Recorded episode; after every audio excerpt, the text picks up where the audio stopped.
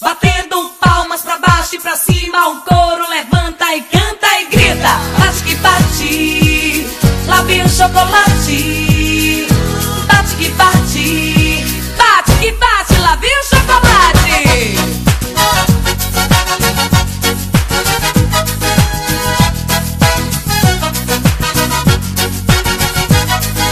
No ombro uma tatuagem, camisa desbotada e um bermudão Misterioso. Ele dançava e eu de olho nele desde que chegou. De repente o seu olhar nos meus olhos penetrou Sustentando a olhada, se chegou sem dizer nada Me pegou com suas garras e pra pista me arrastou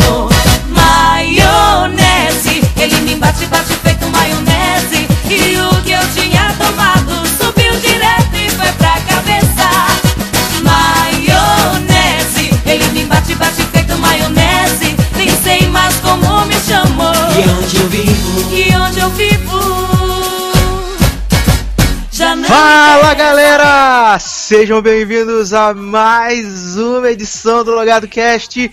Eu sou Edu Sasser e estou muito feliz porque neste programinha de hoje, que está saindo no dia 15 de maio, nós estamos completando quatro anos de podcast. Olha que beleza! Olha só. Que isso? hein? Sim, sim, sim. Nós completamos o primeiro, primeiro logado cast na época, é- nem era logado cast ainda, né? Era viciado de série podcast. Foi ao ar no dia 13 de maio, né? Então hoje é dia 15, tá aí fazendo quatro anos e dois dias. Então, quatro anos de podcast, 94 edições, fora hitlist, drops, cinedrops e uma série de produtos, né? Tô bem feliz que quatro anos é muito tempo, quatro anos é uma vida investida praticamente.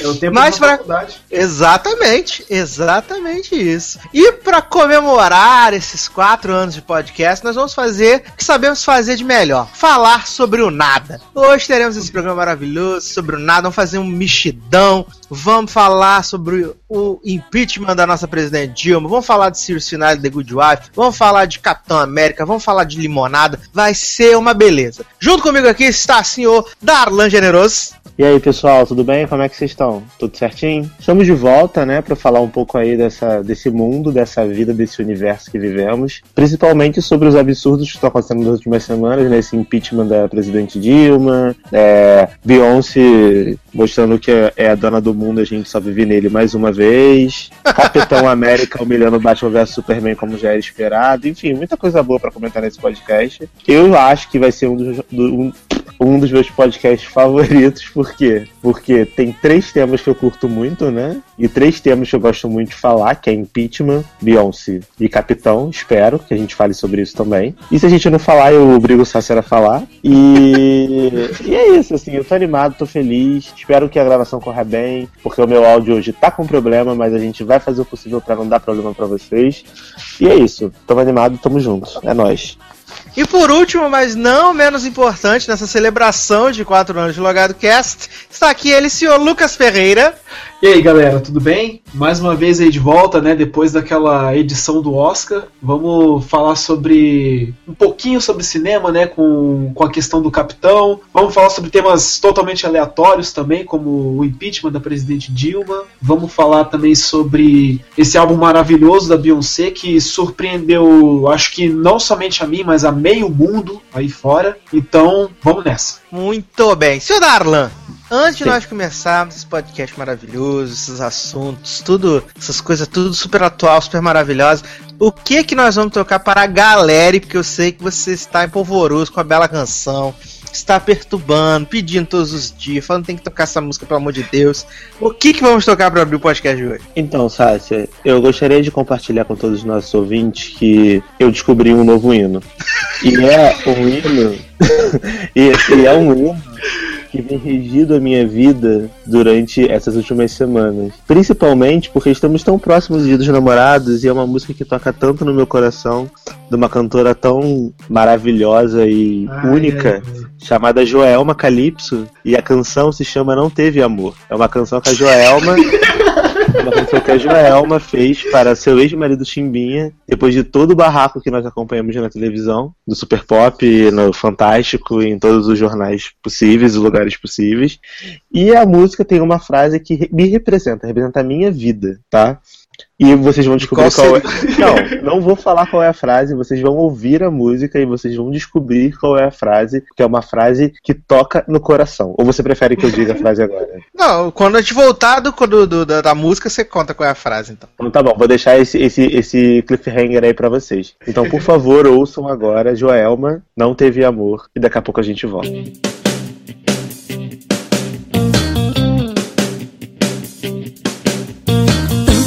Me julgando, tudo estava errado e eu não queria escutar.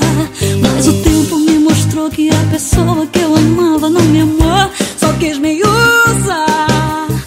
Quantas vezes eu pensei em você querendo te esquecer, mas foi melhor pros dois. Eu entendi depois que existia vida sem você. Não teve amor, nunca foi acabar. Não era amor, nunca foi amor. E quem te merece nunca te faz chorar. Tem coisas na vida que a gente não perde, a gente se livra.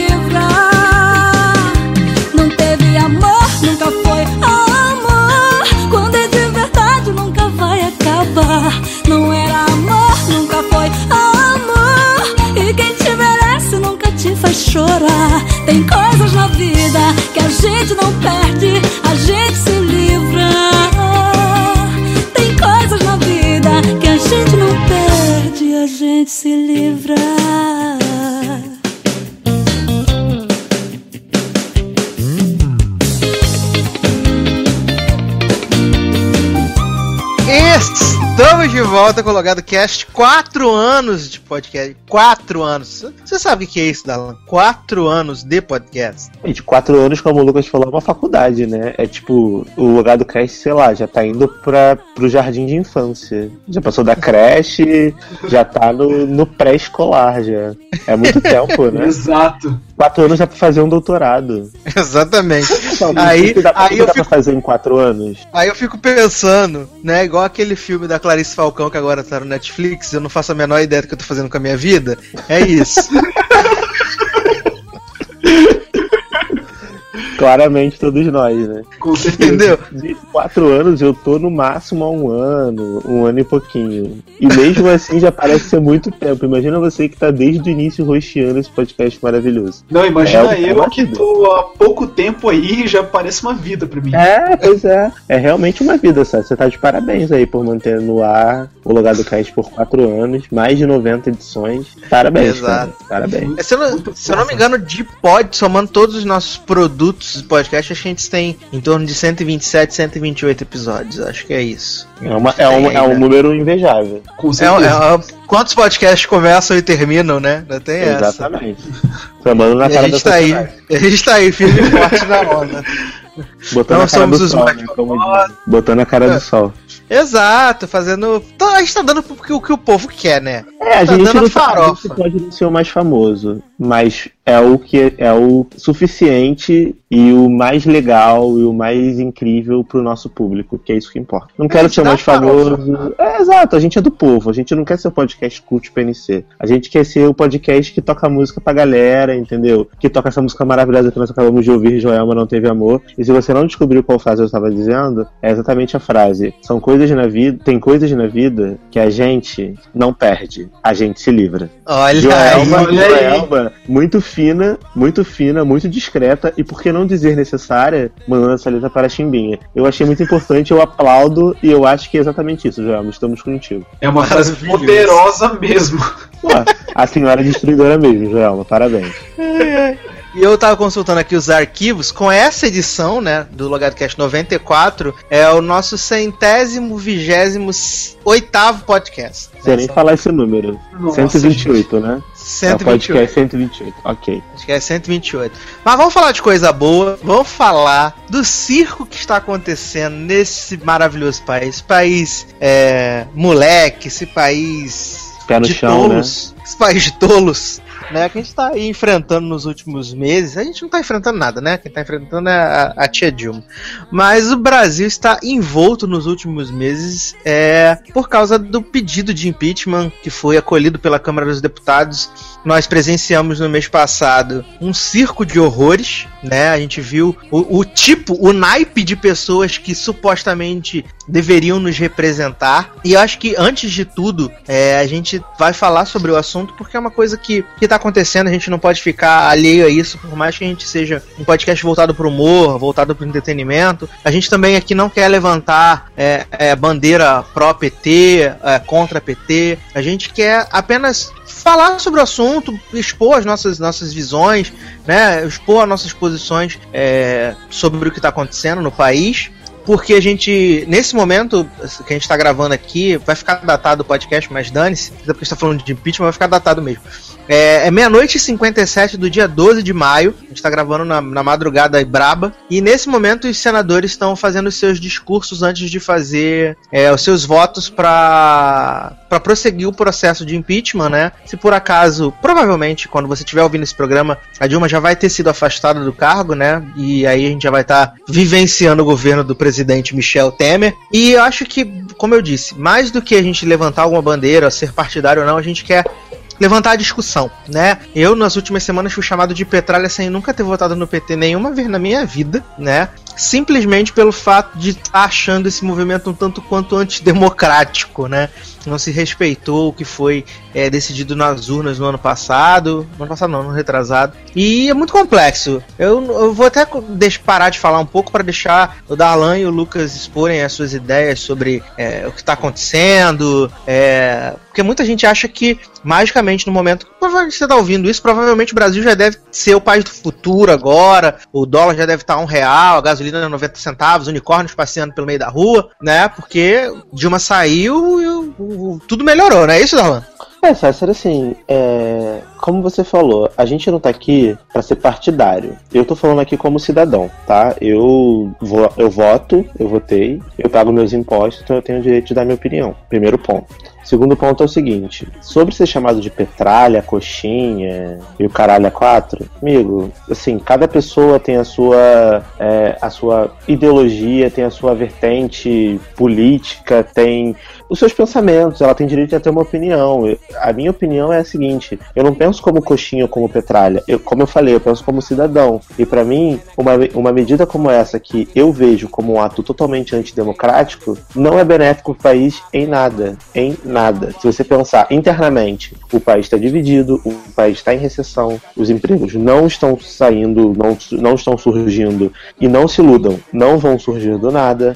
Eu vejo leis totalmente retrógradas para o trabalhador sendo aprovadas na surdina e ninguém vê, ninguém liga, ninguém percebe, porque o grande problema do Brasil, o grande câncer do Brasil é a Dilma e a PT. Então, assim, o que eu quero que, que as pessoas pensem, e agora vai ser tarde demais, porque provavelmente a Dilma já foi afastada e o Temer já é presidente, infelizmente, é, que para um pouco e vejam o que a gente, como povo, tá? Porque nisso eu me incluo, porque eu faço parte do povo, tá fazendo com o país, cara, tá fazendo com o Brasil. O, as pessoas ficaram tão preocupadas com essa, com essa dinâmica futebolística de tipo, meu time contra o seu, sabe? Como se fosse Corinthians versus São Paulo, Vasco versus Flamengo, e esqueceu que no final todo mundo vai se fuder junto. Vai acabar o emprego, vai acabar o emprego para todo mundo. Vai entrar em recessão, recessão é pra todo mundo. Quando aprovarem de vez a lei da terceirização, os empregos, o emprego que você tem aí que você acha que é certo, bacana, vai estar tá sob risco, entendeu? A flexibilização do, do, das leis trabalhistas vai virar uma realidade, porque o governo do PMDB não é um governo focado no trabalhador, no cidadão, é um governo focado no lucro e nos grandes empresários. Eu posso falar isso porque eu trabalho numa empresa que é uma empresa com de grande capital que vai ser beneficiada pelo governo do PMDB. Então eu sei do que eu tô falando. Então abram o olho, abram o olho enquanto dá tempo. Não sei se dá mais tempo, mas talvez ainda dê. Acho que as pessoas têm que parar com esse ódio cego que elas têm é, de determinadas coisas, parar de, de serem teleguiadas pelo que elas leem no Facebook, veem na televisão. Filho, abre um pouco o jornal, jornal, jornal, papel, sabe? Existe ainda. Abre o jornal, lê um pouco, se informa em vários tipos de mídia mídia antes de formar uma opinião. Não pega Globo.com, não pega a Folha de São Paulo, não pega o Estadão, pega todos, lê, entende, raciocina, forma a sua opinião e depois você fala, porque o que a gente vê é um bando de bostejamento diário que montado por alguém que as pessoas só repetem. E aí, sabe, é difícil você argumentar com uma pessoa que não tem argumento. Vocês me entendem o que eu tô falando? Eu tô fazendo aqui de verdade um desabafo. Eu não tô querendo ser, tipo, ah, pró-Dilma, anti-Temer. Apesar de eu acreditar que o que tá acontecendo é um absurdo, eu acho que as pessoas têm o direito de terem opiniões, a opinião delas. Então eu também não critico quem acha que a Dilma deveria sair. Eu só acho que as pessoas deveriam respeitar o que foi decidido na eleição. A Dilma, ela sendo afastada, por uma questão meramente é, oportunista, tá? Porque não tem nada provado contra ela. Ela tem lá as denúncias, mas a Dilma ainda não é ré de nada. Ela não é ré de nada. Ela está sendo afastada sem ter oficialmente cometido um crime, o que é inconstitucional. Só que as pessoas esquecem que isso, é, que isso é inconstitucional. E aí falam, ah, mas teve as pedaladas. Amigo, se você for, for jogar pedalada, não existiria um governador do estado, um prefeito no seu cargo hoje, porque todos eles pedalam. Eu não tô dizendo que você tem que justificar um erro com o outro. Não é isso. Eu acho que se ela cometeu um erro, ela realmente tem que pagar pelo erro que ela cometeu. Mas até o momento, eu, Darlan, pessoa física, cidadão, que paga meus impostos, igual você que tá aí na rua apoiando o pato da Fiesp, se você faz isso, sinto muito, cada um com seus problemas. Cara, eu não consigo entender, não consigo ver como é possível esse processo estar tá indo à frente, porque ela não cometeu nenhum crime que tá aprovado até o momento. Mas beleza, gente. Eu vou deixar o Lucas falar também, porque eu tô monopolizando o podcast. o objetivo não é esse. E, enfim, é o que eu acho. Eu acho que a gente tá indo pra um buraco sem, assim, e, e tempos difíceis de verdade vão vir de sanções internacionais, porque essa, é, isso que tá acontecendo está sendo muito mal visto fora do Brasil. Assim, e antes de, de, uhum. de é, da, do Lucas assumir aí a tribuna, para mais o discurso dele, o que acontece? Acho que o, o grande. Eu tive. Eu tô tipo senador, né? 15 minutos falando. Exato. Eu tive, eu tive lendo e ouvindo bastante, bastante opiniões de pessoas pró e contra o, o governo Dilma Rousseff que o, o grande problema, o que mais pegou para Dilma foi justamente quando é, teve aquele uh, teve aquele problema ali com, com o Cunha no, no, no, no ano passado, que o, o Cunha tava para cair, o nome dele sendo citado em várias coisas, o Lula começou a dar uma articulada para ajudá-lo, mas aí acabou desistindo, e aí o Cunha fez aquela jogada, a manobra dele que foi, antes de eu cair eu derrubo você, e foi o que ele conseguiu. E além disso, a gente tem o fato de que se o Lula foi um cara que soube, é, dentro de todas as suas limitações, soube se articular com os partidos aliados, é, soube como é, é se organizar e, e, e, conviver com essas pessoas, a Dilma ela parece ser um bastante inábil politicamente. A gente vê os discursos dela, as coisas dela, ela parece ser uma pessoa que não tem esse trato, esse tato para governar. Ela não tem, né? É, ela é uma pessoa bem, ela não é uma pessoa eloquente, vai. Ela é uma pessoa que é bem, é bem limitada no sentido de carisma e, e de discurso, né? Ela parece bem mais, não só fechado. isso. Não só isso, mas também porque eu não sei aonde eu li, mas ela mesma admite que ela não tem é, vocação para política. Ela não é uma política, assim, no sentido estrito da palavra, sabe? É. E, e, e, além disso, teve o fato de que ela estava cercada de pessoas que não ajudaram a, a, a compensar essa falta de carisma, essa falta de, de tato político, sabe? Então isso piorou muito a situação dela. E aí a, a, a, gente chegou numa, ela chegou numa situação onde ela tem, ela não tem apoio da base dela, sabe? E a gente viu pelas, pelas eleições de 2014 que o nosso Congresso é um Congresso profundamente conservador atualmente. É um Congresso retrógrado, um Congresso atrasado. E ela não tem governabilidade nenhuma. Acho que esse é o grande problema dela. Que ainda que ela permanecesse no cargo, não sei, a gente não sabe o que vai acontecer daqui a alguns meses? Afinal tem 180 dias aí para julgar e coisa e tal ainda que ela permaneça no cargo, é, ela não vai conseguir governar, ela não vai conseguir aprovar nada. E é um problema muito grande para um presidente da República, né? Não conseguir governar, não conseguir aprovar leis porque não tem, não tem a maioria do Congresso a seu favor. Isso é um grande problema, sabe? É, e ela não tá conseguindo governar desde que ela foi eleita, né? É um fato. Exato. Sou eu Exato. dizendo. Mas fala aí, Lucas. Bom, gente, eu, eu, eu- o que vocês falaram aí, eu tenho pouquíssimas coisas assim para acrescentar. É, o impeachment é, já é uma realidade. Isso não dá pra gente dizer, ah, eu sou a favor do impeachment, eu sou contra, eu sou contra o impeachment.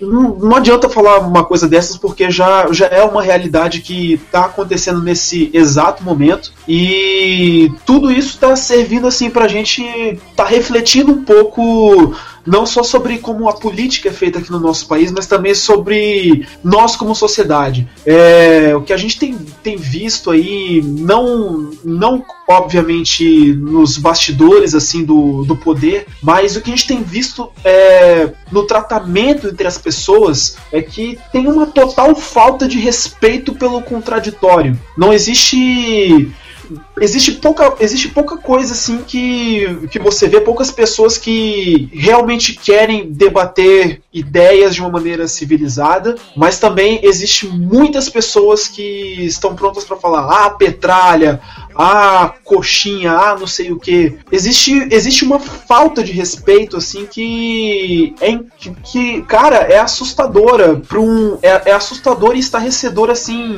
é, a gente a gente percebendo uma sociedade que a gente vive que é que é um estado democrático de direito. Se a gente vive num- numa democracia, a gente tem que estar acostumado a lidar com o contraditório. Não tem que não tem que chegar e, e- e querer crucificar a pessoa só porque ela é pró- pró-governo, pró não sei o que, entende? Sim, concordo. E, e é engraçado porque. É engraçado não, é triste, não sei, depende do referencial. Que algumas pessoas, pelo menos grande parte das pessoas que com quem eu já tive o, o, prazer de conversar sobre esse assunto, o argumento principal que eles utilizam é: ah, mas é, o Brasil tá uma merda. O Brasil tá uma merda, não tem como continuar como tá, o PT afundou o Brasil, não sei o que, blá blá blá blá. Cara, então, olha, amigo, deixa eu te ajudar numa coisa.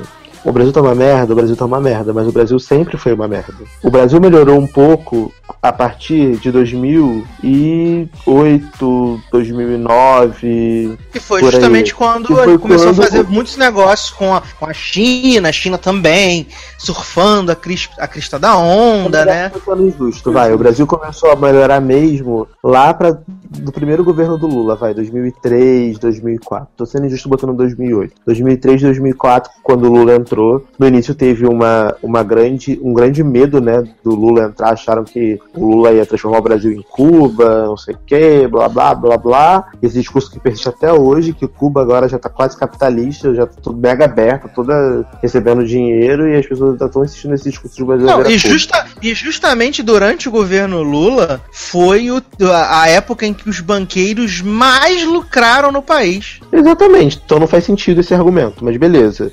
E faz o Brasil, o Brasil cresceu, o Brasil apareceu, o Brasil gerou emprego, o Brasil evoluiu, evoluiu o Nordeste, evoluiu o Sul, evoluiu o Sudeste, levou água, levou, sabe, o Bolsa Família, as pessoas criticam, mas foi um programa muito importante para a distribuição de renda no país, ainda é. E aí o Brasil cresceu nesse período. Obviamente, todo crescimento tem seus problemas, mas os problemas que o Brasil teve nesse período ainda é, se você comparar com os benefícios que o Brasil teve, a evolução que o Brasil teve, não, não tem nem comparação, assim, sabe? O Brasil evoluiu muito economicamente durante o governo do Lula. E aí a Dilma entra e ela tem isso que o Casser falou. Ela não é uma pessoa hábil, hábil no sentido político, né? Ela não sabe fazer a guerra dos tronos. Ela não sabe Exato. fazer. Ela não tem, ela não tem o tato para ser uma pessoa que articula bem. E aí come, começaram a minar. Ela começou a se minar, né? Com, com as pessoas que ela trazia pra perto dela. Aí tinha a Câmara, tinha o Senado, tudo mais. E aí acabou resultando nisso. Ela ganhou a, a reeleição. O candidato da oposição, que era o senhor Aécio Neves, ele não aceitou perder.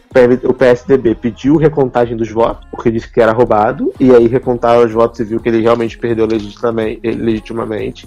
E ele, como é um cara mimado, não aceitou perder, juntamente com esse senhor Eduardo Cunha, que era o presidente da Câmara até então, se uniram e aí já aconteceu o que a gente sabe que aconteceu. E, e o que eu fico estarrecido, cara, é ver pessoas que estão sendo beneficiadas foram muito beneficiadas, as famílias foram beneficiadas, cresceram durante gover esses governos apoiando esse tipo de coisa. Eu prefiro acreditar que seja ignorância. Que seja tipo, ah, a Globo tá dizendo que, que é ruim, então deve ser, vou pra rua pelo impeachment. Mas é cara, é ignorância o, mesmo, cara. O povo não vai ganhar nada com isso. Nada com isso. A gente que é pobre, ferrado, trabalha e só se ferra na vida, não vai ganhar nada. Nossa vida não vai melhorar em nada, só vai piorar. Então eu não consigo entender. É claro que a gente não pode pensar de forma egoísta, mas você tem que pensar em. Assim, é, é triste dizer isso, você tem que pensar em classes, cara. Tipo, a minha classe, Sim. que é a classe trabalhadora, a classe pobre, assalariada, o que que vai beneficiar para minha classe expulsar uma presidente que foi eleita democraticamente e colocar no lugar dela um candidato que está sendo investigado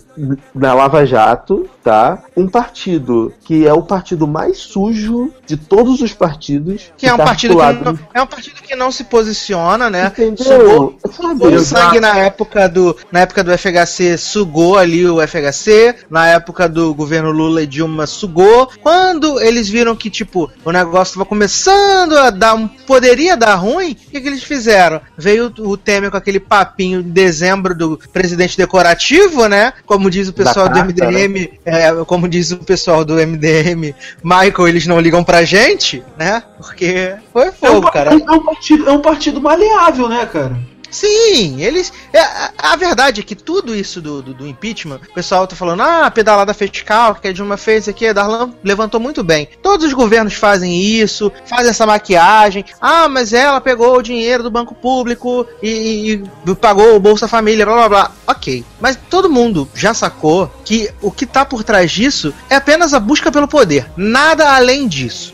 Ela desagradou, ela desagradou a galera e a galera quer derrubar ela só porque ela desagradou, porque ela não fez o joguinho de todo mundo, entendeu? Exato. Assim, e, e voltando, fala, fala, Lucas, fala, Lucas. Desculpa, desculpa, Darlan. É, voltando, voltando uma coisa que você falou aí do da, desse discurso de ah, transformar o Brasil numa nova Cuba, transformar o Brasil numa nova Venezuela, isso não está só datado e anacrônico só agora, por quando os Estados Unidos voltaram a ter relações com, com Cuba. Tá, tá datado, ó, há muito tempo, porque, gente, a Guerra Fria acabou há mais de 20 anos. Não tem por que ficar, ficar esse negócio de comunista, vermelho, sabe? Nossa, e aí você abre o Facebook e você vê uns discursos, tipo, semelhanças do comunismo com o nazismo. Amigo, para de bostejar, cara. Você não sabe nem do que você tá falando, você não sabe nem o que é comunismo. Sabe? É. Você, sabe? Para de falar merda. E aí você abre a internet, você abre, você lê os comentários, sério, dá desgosto de de ler, você vê que você faz parte de uma população ignorante, uma população que não consegue montar um raciocínio próprio, sabe? Eu não, eu não sou contra Lucas nem Sassi, eu tô falando isso com tristeza de verdade, eu tô bem triste, gente. Tipo, tipo aquele, aquele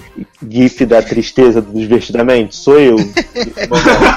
porque, cara, eu tô bem triste porque, cara, você, você vê o, o povo, a população que você faz parte e 95, 96% da população não consegue montar um debate. Assim, eu não sou contra a pessoa que, que é a favor da Dilma sair, nem a pessoa que acha que o Temer tá certo.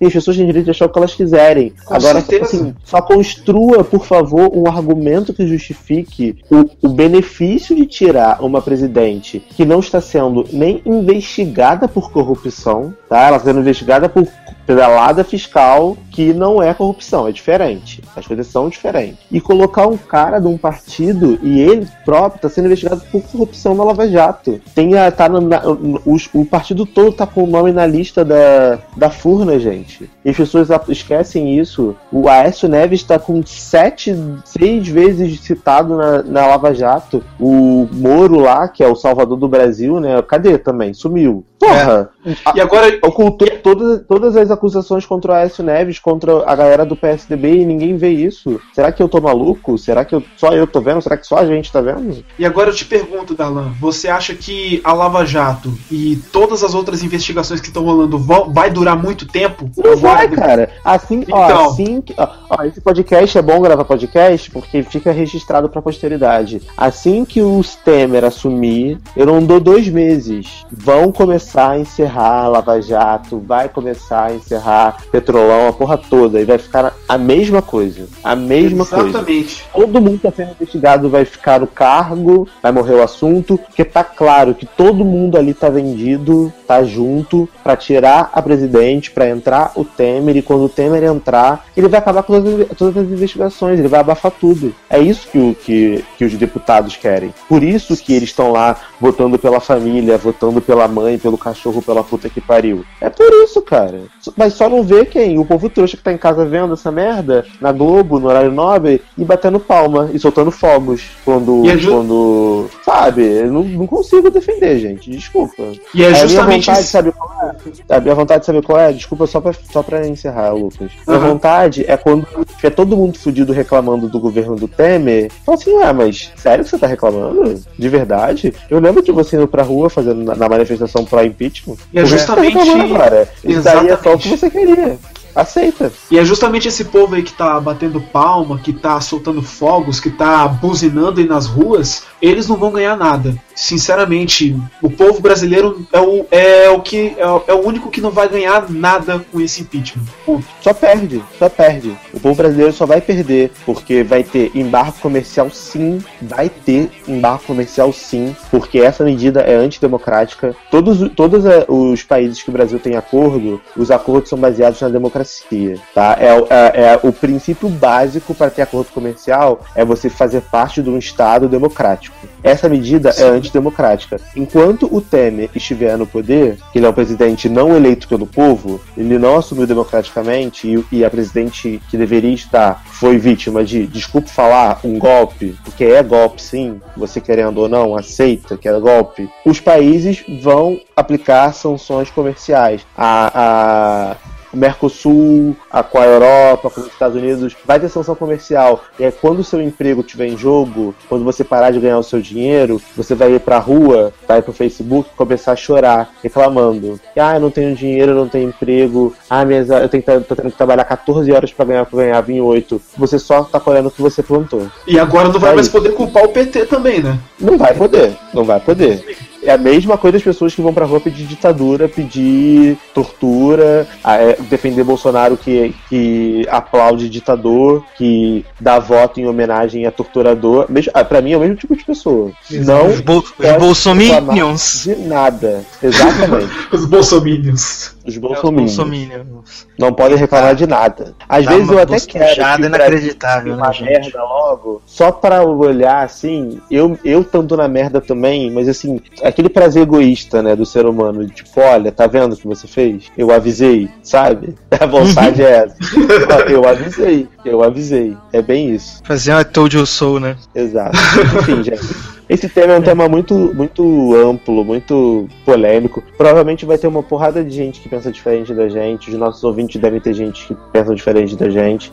Mas entenda que a gente está aqui dando a nossa opinião. Você tem direito de ter a sua opinião. Se você não concordar com a nossa opinião, você pode ir lá nos comentários do, do podcast, botar a sua opinião que a gente vai ler. Com argumentos. A gente pode conversar. Agora, por favor, não venha com argumento. A Dilma é uma piranha, já foi tarde. Porque aí não vai ter nem como começar um diálogo, tá? Assim, se você quiser conversar e debater assim na moralzinha, a gente discute na moralzinha. Agora, se for pra, pra vir pra ofensa, fazer guerra, nem me chama que eu não tô. Mandando papo pra vocês. Porque tô cansado, gente, de verdade. Tô muito É, cansado. Tenso, tenso.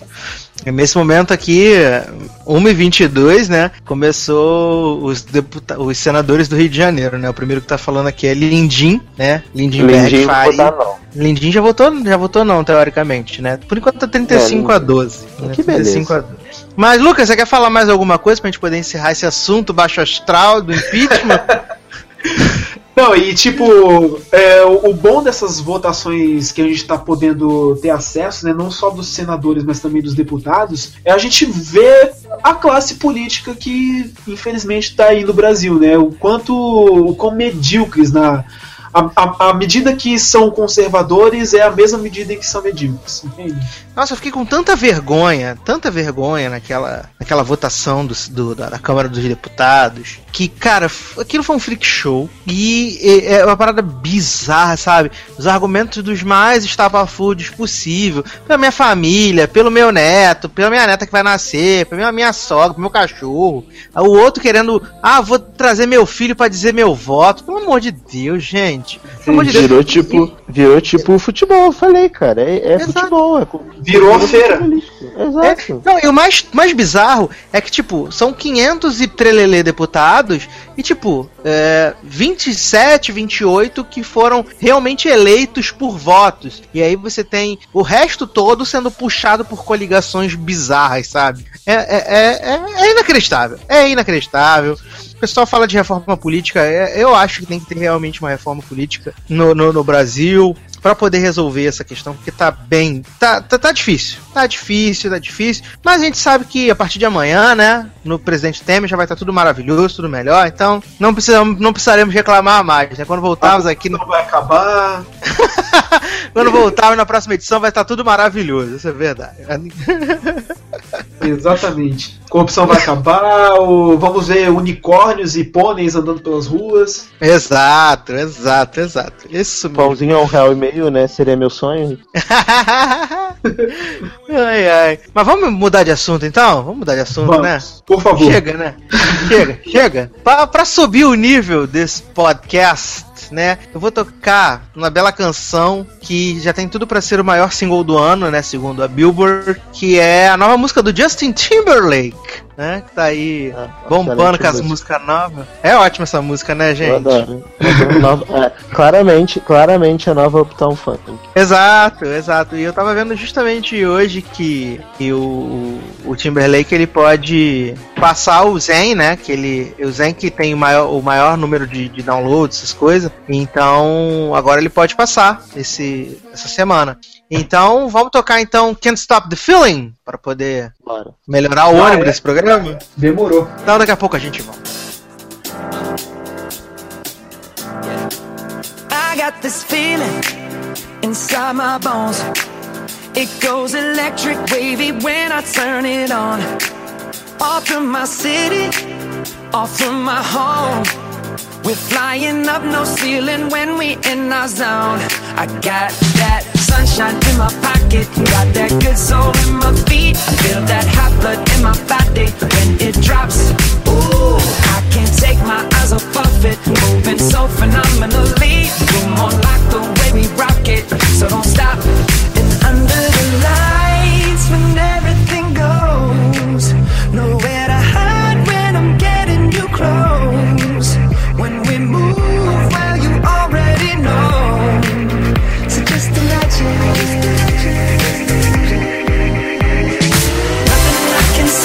you when you dance, dance, dance. Feel good, good creeping up on you. So just dance, dance, dance. Come on. All those things I shouldn't do, but you dance, dance, dance. And ain't nobody leaving soon, so keep dancing. I can't stop the feeling. So just dance, dance, dance. Stop the feeling. So just dance, dance, dance. Come on. Ooh, it's something magical. It's in the Estamos de volta com o Logado Cast, falando de um assunto triste, um assunto barra pesada. E agora a gente tá aqui pra falar de um assunto tão ruim quanto, porque vamos falar do series finale de The Good Wife, né? Depois de Temos direito de sete recomeçar. direito de recomeçar. Eu, fico- eu me arrependo. Eu, assim, se eu fosse analisar só pelo final, eu tinha me arrependido pelo direito de começar. Que foi foda. Porque- difícil, né? Sim, porque eu fui, eu fui assim, é, é, catequizado pelo, pelo, pelo falecido Igor, assisti The Good Wife, The Good Wife era maravilhosa, melhor série de todos os tempos, vamos lá ver Juliana possuída, não sei o quê. Aí fiz maratona, assisti os episódios tudo. E, cara, assim, The Good Wife já tava com uma sétima temporada um, um tanto quanto irregular, mas uh, tava indo, né? A gente já sabia que, os, que os King, que são os criadores da série, estavam voltados pro Brain Dead, que é o novo projeto deles que estreia agora na Summer Season na CBS, e eles não queriam mais fazer, a CBS tentou, tava tentando renovar a série pra sétima temporada, e, e e acabou que Juliana falou, não vamos fazer essa merda, entendeu? Vamos acabar, a gente não tá sendo indicado nem mais pra prêmio, então vamos acabar com essa palhaçada. E aí eles anunciaram que ia ser os sete, os sete episódios finais durante o Super Bowl, mas parece que não tava tendo uma liga, né? Os, os, os, King, que são os criadores da série, só escreveram dois episódios nessa temporada, inclusive o Series Finale, que termina de uma forma muito abrupta. Tem a, as rimas visuais com o piloto, da, da Alicia com, com o Peter, né? Que ali ele tá renunciando o cargo de governador, e no, no, no primeiro episódio tá renunciando o cargo de procurador-geral e tereréu, e tem o tapa na cara que a Diane dá, mas assim, a forma com que, o, que a série terminou é, é, é muito esquisita, não, não tem cara de series finale. Até o Lucas, que não assiste a série, assistiu a cena final, e não tem cara de series finale, cara. Tinha que ter pelo menos mais um episódio, sabe? Gente, Qual, fala, Lucas, você que, você que não assistiu, você só viu o vídeo do YouTube. É assim que se termina uma série? Sete anos a pessoa assiste pra terminar daquele jeito? Não, definitivamente não é daquele jeito que se termina uma série. Meu Deus do céu, que coisa bizarra. Sabe? Putz, cara. Aí a, a, a lixa tem toda uma evolução é, ao longo do, dos anos e aí termina meio que na mesma. Aí você fala, não, mas ela evoluiu, ela não é mais dependente do marido, blá blá blá, entendeu? Então, é, cara, é, é, muito estranho, sabe? Muito, muito estranho. É assim, é, eu, o que eu acho estranho na série é como você falou, é uma série assim, para mim até a quinta, sexta temporada é uma série muito boa, muito boa mesmo. The Good Wife é uma das séries assim que eu recomendaria para qualquer pessoa assistir, porque é uma série excelente, trata de temas incríveis, atuações ótimas e tal, blá blá blá. Só que essa sétima temporada, cara, parece que quem escreveu isso estava sob efeito de drogas, porque não faz sentido. Pô, os episódios, eles são legaisinhos, só que não são bons como a série costumava ser. E agora a gente descobriu que os King não escreveram todos os episódios, talvez por isso. Mas assim, a trama, tipo, a Alicia, ela regrediu tanto nessa temporada, porque assim, desde o início você acompanha a evolução dela como mãe, mulher, independente, mais velha que vai trabalhar no mercado e tem que correr atrás, e aí ela, ela continua casada com o marido, só que ela tem a vida dela separado, eles vivem um casamento de farsa e tal, blá blá blá. E aí você vê sempre ela muito independente, muito sendo ela, sabe? Sem depender de homem para nada, sem fazer as coisas. E aí nessa temporada, a impressão que me deu foi que foram tentar botar ela num, num caso amoroso, que era o Danny do Cat, né? O. Esqueci o nome dele na série. É o Danny do Cat, foda-se. Danny do Cat mesmo. Cat. E aí, cara, não deu, porque ela, ela virou outra personagem. Ela, tipo, virou uma mulher é, que tava com tesão o tempo todo, chegando a, ser, a bater punheta em público, gente. Quando é que a Alicia bateria punheta em público no restaurante? Sabe? Não, não, que, não, que, eu ache, não que eu ache ruim, acho ótimo. Inclusive, se tiver alguém aí assim, a gente pode começar. Mas, mas, gente, eu achei assim um pouco demais, sabe? Ela teve uma mudança muito rápida num, curto, num período muito curto de tempo. Tipo, ela conheceu o Daniel Cat e aí, tipo, meio que se apaixonou por ele e aí começou a fazer um bando de loucura, que também é normal, porque pessoas apaixonadas fazem loucuras. Só que, tipo assim, a vida dela meio que virou em torno disso. Tanto que a cena final da série é ela, tipo, achando que viu o cara passando e aí, tipo, abandona o, pau, o palco lá onde tá com o Peter e vai atrás do cara e sai andando quando ela percebe que não, que o cara realmente não. que ela viu o cara, só que não era ele. E aí botam um, o plot Ghost Whisperer lá com o Will pra ficar dando conselhinho pra ela, sabe? Vira tipo fantasminha camarada. Sabe, aquilo foi muito ridículo. Eu falei assim, gente, sério, se é pra voltar assim, amigo, nem volta. Sim, sabe? Não era nem pra você estar aqui. Essa porra do, do Will voltar como fantasma foi ridículo. Desculpa, Foi muito ridículo, Tassi. O que, que você achou? Cara, é, é, é, eu tô muito decepcionado é porque, é porque a gente tem um carinho, né? A gente tem um carinho porque você fala assim, cara, eu não quero falar mal dessa série porque eu amo essa série. Eu vi essa série por sete anos e assim, é uma das minhas séries favoritas da vida, The Good Wife.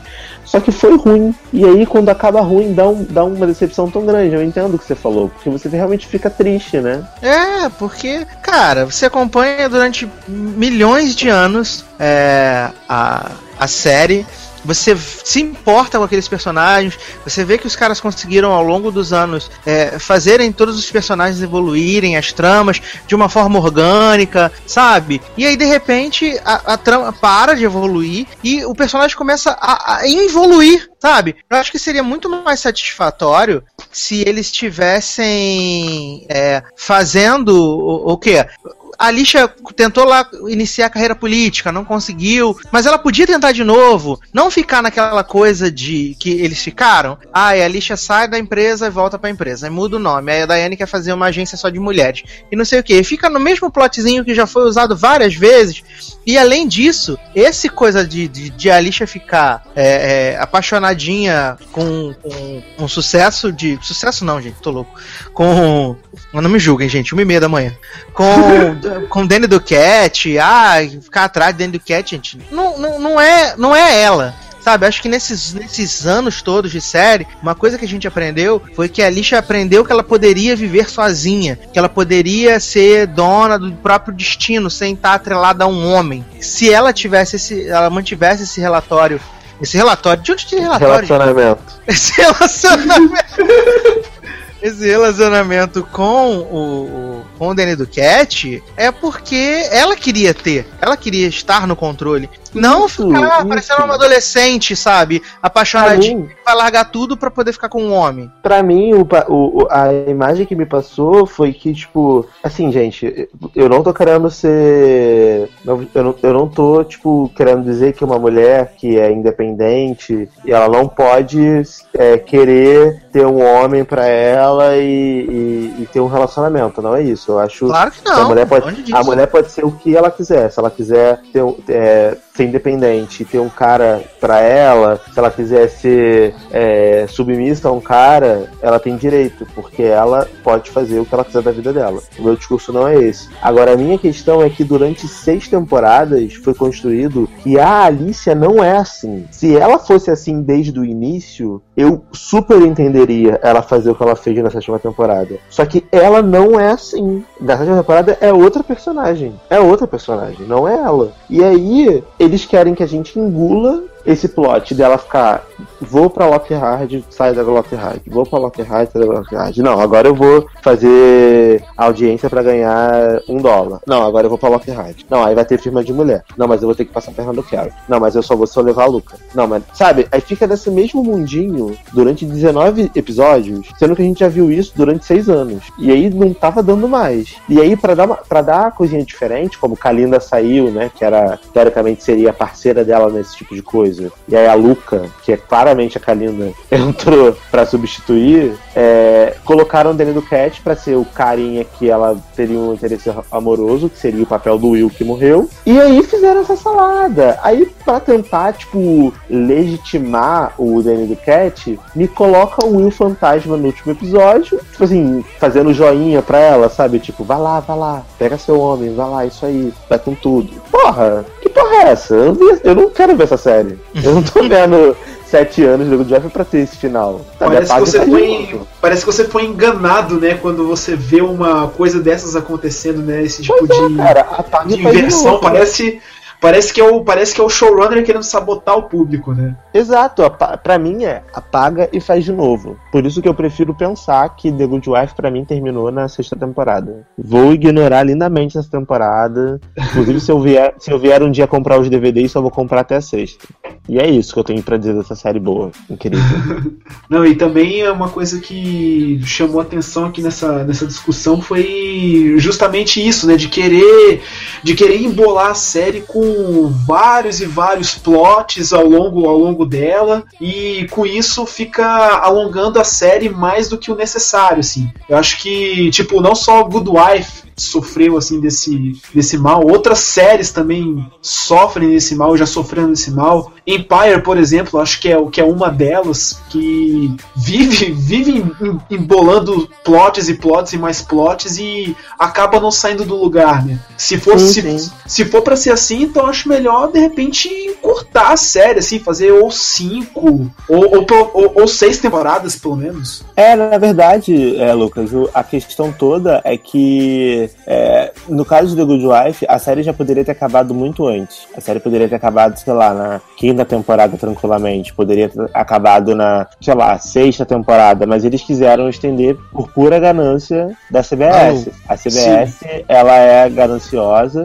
e ela quis estender a série ad infinito. E se a, a Juliana Margulies não tivesse batido o pé, eles iam querer continuar a série com outros showrunners e foda-se. E aí acabou, que, acabou que a história ficou prejudicada com isso. Em resumo, é isso. É uma pena, porque The Good Wife é uma excelente série. Se você tiver a oportunidade de assistir um dia, eu recomendo, mesmo com esse final bosta, porque você vai gostar muito. É uma série muito boa, de verdade. É uma das melhores séries de TV aberta, assim, que eu já vi na minha vida. Mas infelizmente foi vítima dessa ganância. Mesma, mesma ganância que acontece com Grey's Anatomy, que aconteceu com 24 horas, que aconteceu com várias séries. Só que no caso de 24 horas do Grey's Anatomy, os showrunners da série souberam acabar as séries. E Grey's Anatomy não, né? Só que a Shonda Não, Grey's Anatomy tá Acho- boa, né? então, só que a Shonda tá conseguindo fazer Grey's Anatomy continuar boa depois de 13 temporadas. The Good Wife não. Até porque Grey's Anatomy, a Shon- no dia que a Shonda bateu o pé e falou que não vai ter mais, não vai ter mais. Porque a Shonda manda na ABC, na ABC. Ela é dona do canal. Então, se ela falar que não vai fazer mais, ela não vai fazer mais e foda-se, acabou a série. Exatamente. E é isso, cara. Exato, verdade. Então tá aí. Encerramos The Good Wife, né? Agora só assistindo Netflix lá essa temporada que tem disponível. Em breve deve ter a sétima. Senhor Lucas, o que vamos tocar Eu. para passar para o próximo, próximo, para o próximo bloco? Olha, é, em homenagem então ao, a um dos nossos a um dos nossos temas desse podcast, eu queria tocar, eu queria que a gente ouvisse Formation da Beyoncé. Por Olha causa aí. me veio me veio à cabeça agora, né, por conta porque foi uma música que ficou muito assim na minha mente por, por vários dias e também por conta daquela fabulosa performance dela no Super Bowl. Eu quero tocar, eu quero que a gente possa ouvir essa música agora. Então vamos tocar Formation e daqui a pouco a gente volta. Y'all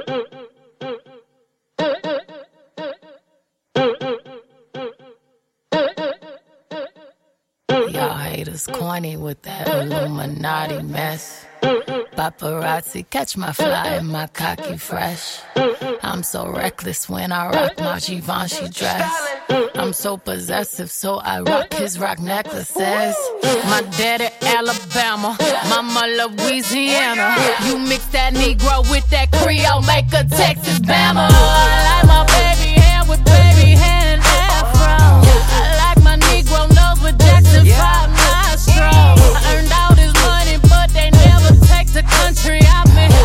I got hot sauce in my bag, swag. I see it, I want it. I stunt yellow, want it. I dream it, I work hard, I grind till I own it. I twirl on them hitters, albino alligators. El Camino with the CeeLo, sipping Cuervo and Ochesa. Sometimes I go out, I go out, I go hard, I go hard. Get what's mine, hey, what's mine? Star, I'm a star. Cause I slay, I slay,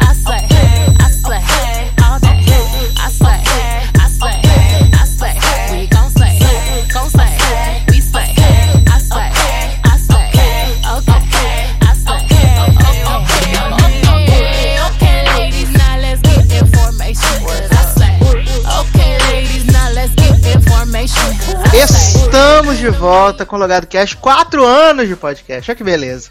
Só falando de coisa boa, falando de impeachment, falando do final horrível de The Good Wife, mas agora a gente vai falar de coisa boa, vamos falar de Top Term. Mentira, vamos, vamos falar de Lemonade. Eita, deu até um negócio aqui agora, vocês viram, né? Vamos falar de Lemonade, o novo CD da Beyoncé, que chegou aí. Tem o quê? Dá lá uns, uns 20 dias que estreou Não, Lemonade? menos, menos, tem uns.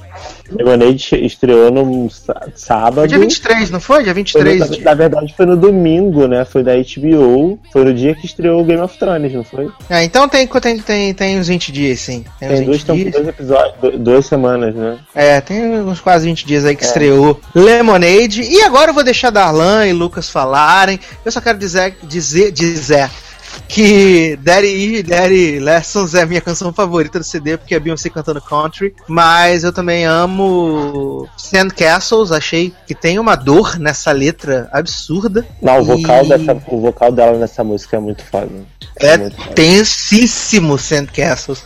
E também a- adoro Freedom com o Kendrick Lamar também. Acho ótima. Mas, Darlan, fica à vontade aí. Agora é contigo. Eu vou tirar um cochilo ali e já volto. Já é. Então, gente. Então, é Lemonade, cara. Puta que pariu. Que álbum foda. Tipo, eu tive o prazer de, de assistir Lemonade na, no, por streaming, né? Tipo, quando eu soube que a Beyoncé ia lançar um programa na HBO domingo à noite, eu imaginei que fosse ser um CD, mas eu não imaginava que ia ser um filme, né? Um filme com uma historinha mesmo e os videoclipes inseridos na- no contexto. E aí eu assisti por streaming e eu fiquei, tipo, maravilhado o quanto essa mulher é foda, sério. Se eu já era, já tinha virado fã dela com o Beyoncé, né? Com o Self-Titled lá do. que é o CD anterior dela, que ela também lançou de surpresa do nada de madrugada. É, com esse CD, assim, eu posso dizer que eu sou fã da Beyoncé, porque ela é foda. Eu vi uma coisa. Eu, na verdade, eu li no Twitter uma- um tweet que representa muito o meu sentimento quando eu terminei de assistir esse CD. A- a- o mundo da Beyoncé, a gente só vive nele. Porque, cara, eu não consigo entender como é possível essa mulher fazer 13 clipes, fazer um filme inteiro, contratar uma porrada de gente pra atuar nos clipes, produtor musical, harmonia, sabe, um lugar cenográfico e não vazar nada, nada, nada, nada, nada, nada, nada, nada. Ninguém tinha uma foto, ninguém tinha nada desse, desse, dessas gravações. Essa mulher é uma monstra, eu não sei como ela consegue fazer isso, mas ela faz e é muito foda, muito foda mesmo. O que, que você achou, Lucas, do CD? Olha, é, a impressão que você passou, Darlan, agora é que, tipo, você ouviu falar que ia ser um, um videoálbum e ficou bastante empolgado com isso. Na É, verdade, não, eu não sabia. Eu, eu achava, eu sabia que ia ter um programa na HBO ah, da sim. Beyoncé, que chamava Lemonade, porque tava no comercial. Aí eu imaginei que fosse ser um CD, porque sempre que é uma parada assim da Beyoncé, eu sei que ela vai lançar um CD, ou um DVD, ou alguma coisa, porque ela gosta de fazer coisa, de surpresa. Então eu já fui preparado pra, pra ouvir um CD. Só que eu não imaginava que ia ser um filme, sabe? Uhum, é um filme. É, com certeza. E eu confesso que quando eu fiquei sabendo que se tratava de um, de um videoálbum, eu já fiquei com o pé atrás. Eu fiquei pensando, ah, vai ser um, vai ser um mosaico de videoclipe e vai ser uma bagunça, não vai ter estrutura, não vai ter nada. Daí então quando eu vi finalmente o trabalho visual que a, Beyon- que a Beyoncé e toda a equipe fez ali, tipo, qualquer desconfiança ou suspeita da qualidade que eu tinha, que eu tinha do álbum, é, toda essa desconfiança desapareceu. Tipo, é, é um trabalho incrível, genial. E foram, se eu não me engano, sete cineastas que deram forma àquele trabalho. E, tipo, é surpreendente é, a coesão que eles conseguiram estabelecer entre uma faixa e outra. Tipo, não ficou parecendo um mosaico de videoclipes, mas sim é um produto audiovisual único, coeso e é, a qualidade das imagens assim me lembrou muito me lembrou muito o Tennessee Malik, que foi o diretor de Árvore da Vida, foi o diretor de Além da Linha Vermelha, que Uhum. é uma, que tem uma estética bastante contemplativa e me surpreendeu assim eu acho é, é incrível o quanto o quanto a, a qualidade que a Beyoncé conseguiu atingir com esse trabalho foi Sim. aquilo que, você- foi aquilo que você disse né que o mundo é da Beyoncé a gente só vive nele Sim, verdade. E isso tudo que você falou é mais impressionante ainda, porque ela conseguiu juntar com uma coesão muito grande tre- 12 músicas, né? Que o álbum tem 12 músicas. isso 12 músicas com, com estilos muito distintos. Ela vai de músicas tipo indie, tipo uma, uma coisa mais, mais alternativaça, pra um, pra um reggae, pra um rock, pra um hip hop, depois pra um country. Sabe, ela consegue. Ela, ela vai brincando entre estilos e ela faz isso com uma. Sabe, o, o- o filme e o álbum, ele faz isso com uma, de uma forma maestral, assim. É, é- é muito impressionante como, apesar dos estilos das músicas serem bem diferentes e bem peculiares entre, entre si, eles casam muito bem. Exato, não. O álbum não é cansativo. Você ouve o CD, você consegue ouvir o CD todo tranquilamente. Você vê o filme, você consegue ver o filme todo tranquilamente, porque ela linka essas histórias, esses, essas músicas todas, com trechos de poemas. E, e, eu li em algum lugar que esses poemas são de. Eu vou até depois procurar e prometo colocar isso no post para vocês, é porque eu realmente não vou lembrar agora quem é a autora dos poemas, mas é uma autora feminista aparentemente eu acho que ela é negra, e aí ela utilizou esses poemas para poder é, conectar todas as histórias que ela queria contar e no final contar essa puta mensagem que ela coloca de feminismo e de, e, e de Black Lives Matter, né? Que é, que, que é a alma do álbum, apesar de grande, grande parte das músicas serem sobre é, traição, perdão, raiva, os estágios, né, da, quando, quando, assim, a história que o álbum conta é de uma mulher, né, negra que foi traída pelo marido e aí essa mulher passa por todos os estágios da raiva, né, do momento da traição, até finalmente no final do CD perdoar o marido. Aí muita Exato. gente argumentou que seria o Jay-Z, não sei o que, babá. Eu acho que deve ser mesmo, deve ter história verídica ali, tanto que quando teve a, a, a grande polêmica da Beck with a Good Hair no, em Sorry, que, é, que, por acaso é a minha música favorita do CD, juntamente com Freedom, é, ela é, foi levantado que seria o Jay-Z, que é aquela treta que deu no elevador com a Solange, que a Solange bateu no Jay-Z no elevador, que seria nesse momento aí, que essa música tá contando esse momento. Mas assim, honestamente, eu não ligo muito. Eu acho que grande parte do impacto, o CD é tão forte, a mensagem do álbum é tão forte, que isso para mim de saber quem era a Beck, com quem que o Jay-Z traiu, de quem é a culpa, eu não ligo. Eu ligo muito mais em ver uma mulher negra é, jovem, é, independente, bilionária, porque ela tem muito dinheiro, levantando discussão para esse tipo de assunto, entendeu? Quando ela, quando ela coloca as mães com as fotos dos filhos negros que foram mortos pela polícia naquela interlude lá, forward, meu, isso é uma puta, é um puta forte, é muito forte. É um é manifesto, né? É um manifesto, é uma, é uma mensagem política que, tem, que tá contida ali. Em e... silêncio, em silêncio, as mulheres só estão segurando a foto e olhando pra câmera e a música tocando no fundo. Isso é lindo, cara. Sim. Você... Fala, pode falar, cara. É, desculpa, é, o que eu, é, foi, que eu, foi uma coisa que assim, eu achei muito genial nesse álbum da Beyoncé, que ela conseguiu falar de problemas intimistas, de problemas pessoais, e ao mesmo tempo ela também ela tá afirmando ali a, a, identidade de gênero dela, tá afirmando a identidade racial dela. É uma é, ela, é, é uma mensagem que ela traz que ela canta os, é, muitos dos sentimentos dela e ao mesmo tempo em que ela tá ali empoderada, uma coisa maravilhosa, é de, é de um aporte assim genial o, o trabalho que, que ela fez ali no, no Lemonade e Cara, continua aí, eu não tô conseguindo definir aqui os meus, sentimentos em relação a esse álbum, porque é, é, uma coisa incrível, é uma coisa incrível. É bem isso, é bem isso. Sim, você pode estar achando que a gente está exagerando, que a gente está dizendo e acontecendo, mas não é, cara. Assim, hoje em dia é difícil você ter um artista com o porte da Beyoncé, porque assim, artistas alternativos que fazem é, música é, é, é, exaltando, empoderando as mulheres e os negros e colocando mesmo a realidade social deles é, nas músicas, eu até conheço alguns, mas não no porte dela, porque a Beyoncé é uma cantora mundial. Tudo que essa mulher faz ganha uma repercussão gigante. Então a importância de um álbum que levante esse tipo de discussão é muito grande. É muito grande. E eu falo isso como, como negro, homem negro. Se eu fosse uma mulher negra, eu estaria muito mais feliz, imagino, por, por ter tido o prazer de ouvir um CD desse. Com certeza. Eu, eu sou um homem negro, já tô feliz. Imagina uma mulher negra. Então, tipo, quando ela fala, tipo, eu gosto do meu, do meu do cabelo da minha filha como cabelo de bebê e afro, sabe? Quando ela fala, gosto do nariz dela de negro, que, que, que quando o cara. É,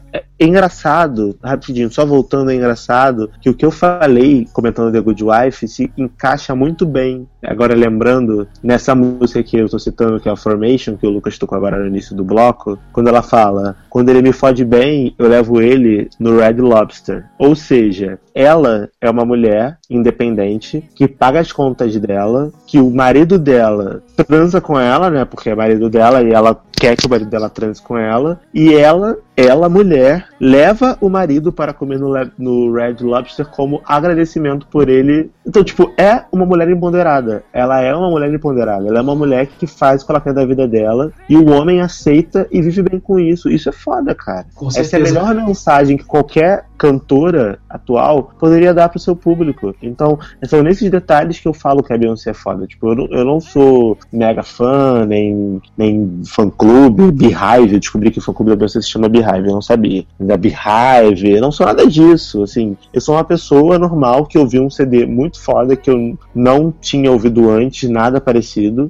Talvez por ignorância minha, mas não, não conheço nenhum parecido. Inclusive, se vocês tiverem algum pra indicar algo parecido com isso, eu adoraria ouvir, porque eu achei muito bom, de verdade. E que é uma cantora que se preocupa em levantar esses temas. Então eu só posso agradecer e aplaudir a Beyoncé pelo trabalho que ela fez. Que ela continue surpreendendo e fazendo essas coisas boas assim pra gente. Foi? Foi. Foi, doutor. Que pena, que pena que você não participou da discussão. Foi. Foi maravilhosa. Não é, porque eu não tenho, eu não tenho, eu não tenho repertório suficiente pra participar de uma discussão sobre. Ah, eu, jovem, não- mas, eu não, eu não tenho arcabouço. mas a gente também não tem. A gente só deu Você é a o- opinião e falou que a Beyoncé é foda pra caralho. Em resumo, foi isso. Pois é, você também ouviu o álbum, Sácia, daí então dá pra você participar também. Então, já disse, minhas músicas favoritas, tudo. Ah, Cara, inclusive, eu quero falar das minhas músicas favoritas. Minhas músicas favoritas são o álbum todo. Mentira. Eu gosto, eu gosto muito de é, Don't Hurt Yourself, que é, a, que é a parceria dela com, com o John White. Gosto bastante do The Sorry, né, que eu já falei, que tem a Serena Williams maravilhosa no clipe. Senta na minha cara, Serena Williams, por favor, nunca te pedi nada. É, gosto bastante de Six Inch, que é com The Weeknd. Gosto de Formation, é, All Night, que é do Diplo, e Hold Up, que também é do Diplo. Então, tipo, são várias músicas de muitos estilos diferentes. Uma é reggae, a outra é pop normal, a outra é um hip hop com, com trap, a outra tem uma vibe meio rock, e a outra é mega urban, sabe? Tipo, é um CD, num CD só, a mulher consegue fazer cinco, seis músicas, sete músicas de estilos diferentes, e todas são excelentes. Ah, e Daddy Lessons, que é uma excelente Que é canção country. também. Que é country, exato. Que é country. E a mulher arrasa no country também. Eu adoro essa música, tipo, é muito bom quando ela fala My daddy say shoes, my daddy say shoes. É muito bom, eu adoro. E os gritinhos, "Iha!" eu lembro de Nashville, quando eu via Nashville. Ai, ai. Mas vamos tocar então o que agora, seu Dalan, pra gente passar pro Ah, último bloco acho- desse Eu acho que a podcast. gente tem que tocar uma música aí do, do Lemonade, como o Lucas já tocou Formation. Pode tocar Sorry, que é o single, né? Sorry. Sim. Então, vamos tocar Sorry, que não é do Justin Bieber, e daqui a pouco a gente volta.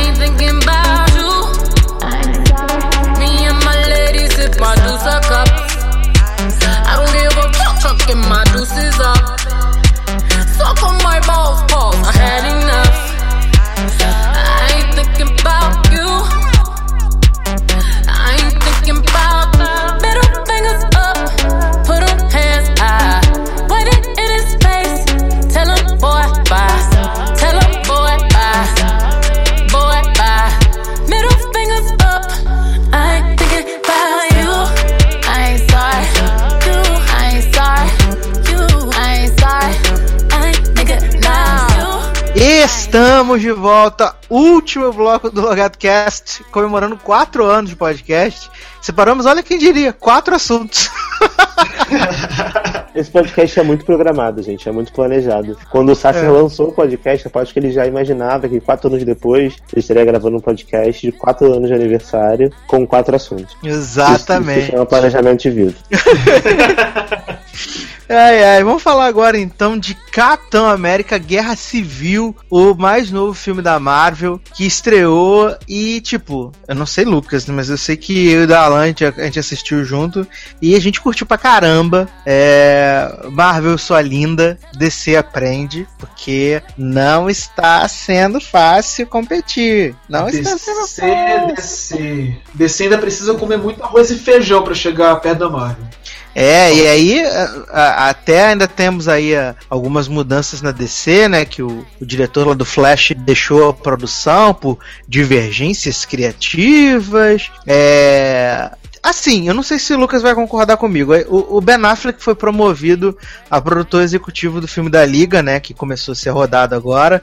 E pra mim, pra mim, isso tem uma cara de tipo assim: o Ben Affleck vai dirigir o filme, mas o Zack Snyder vai levar o crédito. Pode até ser, exatamente. Ou então o Ben Affleck pode estar atuando ali como se fosse um, um Kevin Feige da DC, sabe? Uhum. Pra, mim, pra mim ficou meio essa impressão quando eu ouvi falar que ele vai ser o produtor executivo do filme da Liga. E que vai dirigir o filme do Batman também. É, Pra mim, dirigir, tipo- escrever, fazer tudo, né? É. Pra mim, cara, eu acho que o Ben Affleck virou produtor executivo porque a DC tá com medo de não conseguir pagar o salário dele.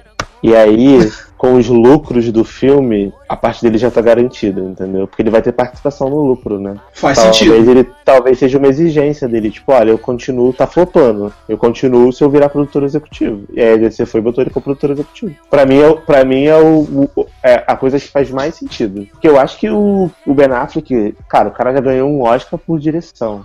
Não, não ganhou o Oscar. Não, o- desculpa, um Oscar de melhor filme, que foi por Argo. Eu tô, tô bêbado, desculpa, gente. Sem contar, sem, sem contar o Oscar de melhor roteiro também, que ele Isso, ganhou. melhor roteiro, exato. Você acha que ele vai se sujeitar a fazer um filme pro Zack Snyder ganhar crédito? Ele não vai, cara. A galera tem, tem ego, sabe? Eu acho muito difícil. Acho muito difícil. Eu acho que a minha teoria faz mais sentido, gente. É assim, e é, o filme estreou na última semana lá nos Estados Unidos, né? Estreou no dia 6 e fez 206 milhões, o que não é, meu Deus, sensacional. Mas se você for levar em, em- em consideração que BVS tá a, quase, a, a- quase, quase não, mais de um mês em cartaz e ele só fez 327 milhões nos Estados Unidos, alguma coisa está muito errada, né? E o filme tá há, há- há um mais de um mês em cartaz, fez 868 milhões no mundo, e Capitão América com duas semanas já tá em 737. Então, as coisas estão muito ruins para descer, muito ruim, tá bem complicado. É, eu não sei como é que eles vão redefinir aí esse, esse universo da DC, porque vai ter que, que mudar sabe? Vão Exatamente. ter, que, vão ter que fazer outras escolhas, porque do jeito que tá, olha, não prevejo um bom futuro pra, pra descer. Acho que a gente tem que aguardar mesmo pra ver como é que vai ser o esquema do, do Esquadrão, né? Esquadrão Suicida em agosto. Sim. Mas vamos falar de, de, de Capitão, vamos falar de Capitão América, vamos falar de pontos positivos, pontos negativos. Acho que ponto positivo do filme para mim é o Pantera Negra. Achei que foi muito boa a, escolha do, do Chadwick Boseman, né? Isso. É, ele se mostra, tem essa, essa coisa imponente do monarca, né? Ele, ele passa ah, esse vigor também da pantera ali, a forma com que ele se movimenta. Achei isso muito, muito bom. E eu adorei o, o- Tom Holland de, de Peter Parker. Não vou dizer, meu Deus, o Homem-Aranha definitivo, chupa é, Tobey Maguire, chupa Andrew Garfield, gosto que as pessoas estão fazendo. Eu acho que foram poucos minutos de, de, de cena para poder dizer que ele é o Homem-Aranha definitivo, mas foi uma excelente encarnação. Adorei a encarnação, adorei o jeito dele tagarela, falante, né? É, estando contra o Capitão América, mas sendo fã do Capitão América. Adorei. Achei que foi uma excelente representação, né? Só que, tipo, a gente já não aguenta mais. Por mais que é a, a força motriz do filme, a gente não aguenta mais esse, esse namoro Buck e Capitão América, gente. Não tá, não tá sendo fácil. Não, não Exato. tá esse namoro desses dois, cara. Tá muito barra, né, Darlan? Então, cara, é, em relação ao Capitão, eu gostei bastante do filme, gostei muito mesmo. Achei o filme excelente. Achei o ritmo do filme bom, bem bom, na verdade. É, foram duas horas e meia que passaram muito rápido no cinema. Eu até comentei com você assim que a gente saiu da sessão, falei, cara, acabou muito rápido. Tipo, não parece que tem duas horas e meia, porque o filme acaba passa muito rápido. É tão, é tão bem amarrado, a história é tão bem costurada que você não sente mesmo passar o tempo. É, pontos fortes, eu gostei bastante do, dos animais, gostei do Homem-Formiga. O Homem-Formiga tava foda, foda, foda, foda. Muito foda, assim, no tom certo, de comédia, é, com uma atuação boa, sabe? Aparecendo como ele deveria aparecer. Aquele twist dele ficar gigante foi, assim, foi incrível, foi muito foda. O Homem-Aranha, assim, destaque absoluto do filme. Primeiro por ele ter entrado depois e eles conseguirem fazer a- as cenas dele casarem tão bem com o clima do filme. Segundo, pela interação entre ele e o, e o Downey Jr., né, o Tony Stark, que estava muito boa. Então eu tô muito animado pro filme do Homem-Aranha solo.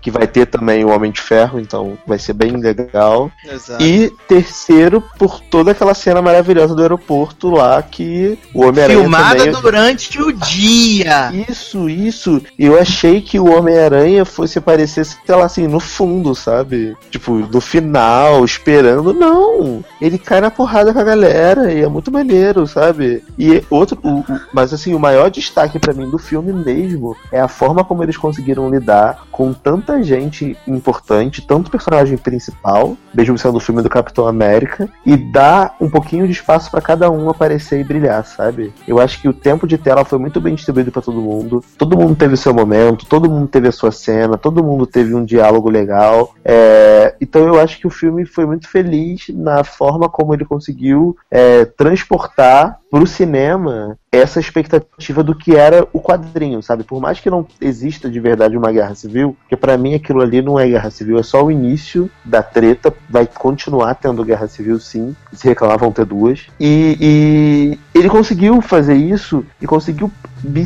eu tive a sensação que eu tava realmente vendo o quadrinho no cinema, sabe? As cenas, aquelas cenas deles lutando, tipo, o Homem-Aranha e o Capitão e o Homem de Ferro na frente, lá no fundo, a Viúva, ne a Viúva Negra com o, o Gavião e o, sabe, vários heróis lutando ao mesmo tempo, no mesmo plano, você vendo a porrada comer assim junto, foi muito foda. A, a DC tem que comer muito arroz e feijão pra conseguir fazer isso ainda na vida. Chupa DC. Não, ainda tem aquele negócio que a gente, tem aquele negócio que a gente comentou na, na hora que a gente tava vendo o filme, que é a questão de que, tipo, a porradaria parece real, sabe? Você Aham. sente que os caras estão tão dando porrada um no outro, não é uma parada que, Sim, tipo, a tapinha assim, parece de longe, sabe? É bem Parece real. coreografado, com né? certeza. A coreografia é foda. Os caras provavelmente devem ter treinado com a galera que coreogra- coreografa as lutas de Demolidor no Netflix. Porque as Sim. lutas de Demolidor é tipo isso, assim, você sente que a galera tá apanhando de verdade, entendeu? A galera Exato. treina hard.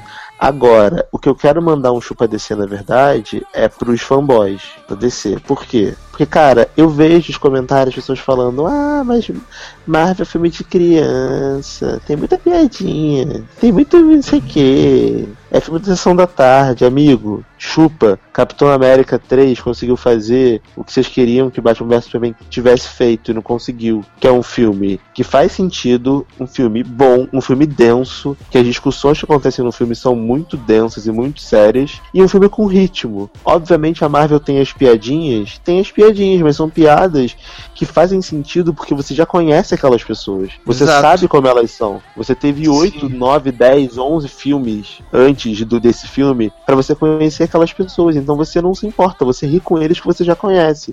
A DC não tem isso. Eles quiseram fazer o Batman Superman o primeiro filme deles, desse- dessa nova era, né? de, de filmes que eles estão começando a fazer.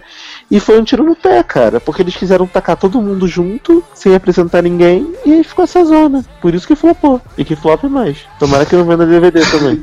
E você, e você falou uma palavra certa, Dalan, pra definir esse, eh, o Guerra Civil, que foi um filme denso. Foi coisa que É denso, Batman, cara. foi coisa que Batman vs Superman não foi e que É faltou, só sono. faltou muito. Batman vs Superman é sono, não é denso, é sono, é chato. Pois é, tipo, Batman, Super, Batman vs Superman ficou só uma coisa estética, uma coisa visual. O visual impressionou, mas o conteúdo não teve praticamente nenhum ali. Foi uma Isso é coisa, verdade. uma coisa que, foi uma coisa que eu percebi. E eu faço coro com as palavras de vocês. Eu acho que foi um filme excelente, Guerra Civil. É, na minha opinião, um dos melhores filmes da Marvel. Ainda não sei dizer se Guerra Civil é melhor que Soldado Invernal, porque Soldado Invernal é outro filme incrível.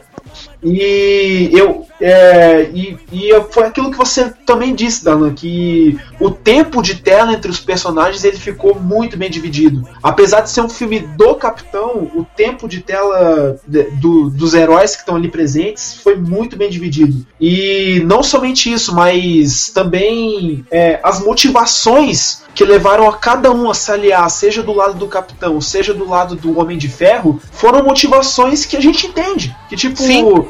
Indep- Independente do lado, tipo, se eu sou Team Cap, o, team, o Sasser é, é Team Iron, é, a gente, independente do- dos lados que a gente adota, a gente entende as motivações que levaram eles a, a se aliar um ao outro. Foi uma coisa bem legal que eu achei. Até mesmo o vilão do filme, que é o Zimo, ele. é, a gente entende o que leva ele a agir como ele age, né? Foi uma coisa bem legal. É verdade. É, o pessoal eu- ficou, ah, porque o Barão Zemo não é assim? Fala, gente, eles mesmos já disseram que lá, os irmãos russos disseram que o personagem não era o, o, o Zemo, eles botaram o nome pra poder, né, causar um impacto, blá blá blá. Não era isso, sabe, gente? As pessoas às vezes pegam. É adaptação, né? Adaptação tem essas coisas. Você não precisa replicar exatamente o que está no quadrinho. Você pode adaptar. Com Sim. certeza. Adaptar. Mais É, uma vez. Adaptar. É, então, cara, eu. Agora, ponto negativo, porque o filme tem ponto negativo, tá? Eu não Sim, sou claro. cego pra dizer que ele não tem. Ponto negativo pra mim. Primeiro, Buck, amigo. Ah, pare. Não tá, não tá dando pra te defender. Me ajuda a. Por quê? Eu gosto do Buck. Eu acho ele um personagem legal. Eu acho que o Soldado Invernal tem muita história pra contar. Pode render, assim, ótimos filmes, ótimas histórias. Só que essa relação dele com o Capitão América é muito chata. Eu não aguento mais ficar vendo eles lembrando quando eles tinham dois anos de idade que roubava cachorro quente pra fazer não sei o que, não sei que lá. da, da. E Capitão América fica louco quando alguém tocar no nome do Buck. Não, toma, não toca no nome do meu namorado, não sei que lá, rasga tua cara. tipo, ele fica puto e aí perde foco. Na verdade, a culpa. A, a feiticeira escarlate, coitada, a Wanda, foi uma, foi uma trouxa, porque deveria deixar ele se explodir, pra ele aprender. Porque ela foi ajudar e ainda se fudeu, ainda acabou presa manicômio no final do filme. Entendeu? Coitada. E ele tá lá bonitão fugindo. Tudo bem que no final ele foi resgatar ela. Mas, tipo, é, é tipo bizarro, sabe? Eu fico meio puto como ele perde o foco quando, quando o Buck tá perto. É tipo o Superman com a Lois Lane mesmo. Acho que a Amanda falou muito bem que o, que o Buck é a, é a Lois Lane do, do Capitão América. Tá foda. Agora, outro, outra, outro ponto negativo pra mim é o Barão, o Barão Zimo, né? O Zimo, que É, é, virão. que é um vilão chatíssimo. Ah, Sério, odiei muito, muito, muito, muito, muito. Por que, que eu odiei muito? Primeiro, a motivação dele eu achei fraca, de verdade. Eu entendo que a família morreu, eu entendo que a galera ficou soterrada e ele ficou putinho, quis mostrar que os Vingadores também têm um lado ruim, por isso que ele queria fazer um brigar com o outro. Agora a obsessão dele lá pela parada do arquivo de 1991. Eu achei que ele conseguiu muito fácil ter acesso ao Soldado Invernal. Tipo, sério, não tem uma leitura de retina pra você entrar na, na ONU, na CIA, sei lá. Não é? Deve, deve ter, gente, não é possível. Qualquer Não pessoa pode pode, ser tão entrar. fácil assim, né? Se eu alisar meu cabelo, botar um óculos e fingir que sou, sei lá, inglês, será que eu entro? Porque, cara, é muito fácil, sabe? E aí o cara manda entregar uma encomenda do lado, aí liga um aquele pulso eletromagnético que apaga todas as tele telecomunicações e tranca as pessoas. E aí ele resolve, consegue. Ninguém tá vendo. Basicamente, não tem ninguém olhando pra câmera. É, Que teoricamente, que teoricamente não deveria estar funcionando, mas beleza. E aí, sabe, é uma parada tipo meio. Achei meio bunda, não gostei. Aí ele ficando ligando pra família, pra depois mostrar que a família tava morta. Achei chatíssimo aquilo, podia cortar, sei lá. Ai, ai. Pois é, o ponto positivo, o ponto positivo que eu também ia levantar é o, é o, é o Zimo também, porque é, assim, eu não, não que eu tenha odiado ele, eu não, eu não odiei. Eu acho que ele poderia, ele poderia ter sido melhor desenvolvido nesse filme. Eu acho que foi uma atenção bastante excessiva aos heróis e acabou que ele ficou meio de lado, as motivações dele até dão pra entender, mas tipo, não é uma coisa muito bem desenvolvida, sabe? Eu acho que poderia ter, ter sido melhor desenvolvido isso. É verdade, concordo. é verdade, verdade. É. E assim, vamos para as notas então, vamos dar notinhas aí de 0 a 10 para Capitão América Guerra Civil. Lucas, Olha, eu dou 10, cara. A- ape- olha apesar, de- aí! apesar, de- apesar desse, é, desse ponto negativo que a gente levantou, dos pontos negativos que a gente levantou, né? Eu dou 10. É um filme que me impressionou. Pra mim, como eu disse lá no início, é, é um dos melhores filmes que a Marvel fez. Tá bem. E o senhor, seu Darlan? Então, cara, eu adorei muito o filme, achei excelente. Eu acho que esses pequenos, não erros, essa- essa- esses pontos que me desagradaram são muito pequenos mesmo, assim, que pessoas normais eu acho que não ligariam. Tipo, é que eu sou meio chato com essas coisas. Mas acho que as pessoas normalmente não ligariam. Então eu também dou um 10. Eu acho que é um filme que merece um 10. Bom, que beleza! E eu dou pro Capitão América Guerra Civil nota 9, né? Acho o filme muito bom, acho um filme é, acima da média. Eu vou dar 10, porque assim, é, tem alguns problemas, meu Deus, não é o fim do mundo. Mas acho que ele é um filme competentíssimo em divertir e coisa e tal, então vou dar uma nota 9, acho que tá bem justa. E eu só fico mais animado pra saber o que vai acontecer nesse universo cinematográfico da Marvel, sabe?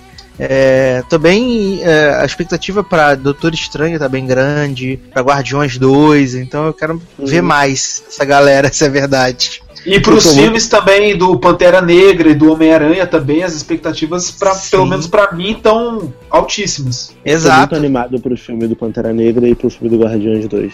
Vocês não estão entendendo. Vão ser ótimos, acho que vão ser ótimos. Eu vou Mas de Rocket Raccoon pro cinema. quero, quero estar junto pra tirar foto e botar no Instagram. Eu sou desse. É, vamos embora, senhores? Vamos, Vamos. embora? Então Vamos aí embora, o então. Capitão América então aprovado por todos nós, né? Com certeza, rapadorizado. Narradirizado. Ai, ai. Mas antes de irmos embora, senhor Darlan, coisa muito importante, né? O que, o que está acontecendo com este podcast e este site maravilhoso agora que as pessoas podem nos, nos ajudar? Então, gente, logado agora, né? Pra você que não sabe, você que não leu o post, que vergonha, deveria ter lido. É, agora a gente tem um padrinho. Se você não sabe o que é o padrinho, é um site onde você pode colaborar com o logado e o logado cash, doando quantias de dinheiro, tá? E o que, que são essas quantias? Cada quantia ela atende a uma faixa e cada faixa ela tem uma recompensa. Então, por exemplo, a gente tem faixa de um real a 75 reais. Aí tem um, dois, cinco, é, 10, 15, 20, entendeu? É, Geralmente é de 5 em 5, 10 em 10, geralmente números, de, números múltiplos de 5. E com esses valores vocês ajudam a gente a fazer um podcast cada vez melhor. Vocês sabem que, assim, a gente não tem nenhum retorno financeiro do podcast. E vocês sabem que a gente tem que pagar servidor, tem que pagar várias coisas do site. Então seria mesmo uma forma de vocês estarem ajudando a gente a ajudar vocês. Olha que bonito. E o, e o mais legal, e o mais legal do, do Padrim é que em tempos de crise, em tempos de dólar a 4 reais, ele é feito em real e você pode fazer, Exato. né, boleto, Exato. cartão de crédito, tu sabe que, tipo, se você vai doar 10 reais, você vai doar 10 reais, não é tipo 10 dólares e tu vai pagar 79 reais, entendeu? Essa, essa, no caso, seria a primeira vez que nós, da Logrado, seríamos a favor da Boleto Tour, gente. Boleto Tour pra gente. Precisamos, precisamos. Mas assim, sem zoar, falando, falando sério, a gente tem umas metas bem legais lá. Vocês entrarem em www.padrim.com.br barra logado, não é isso, site? Sácero, eu tô doido.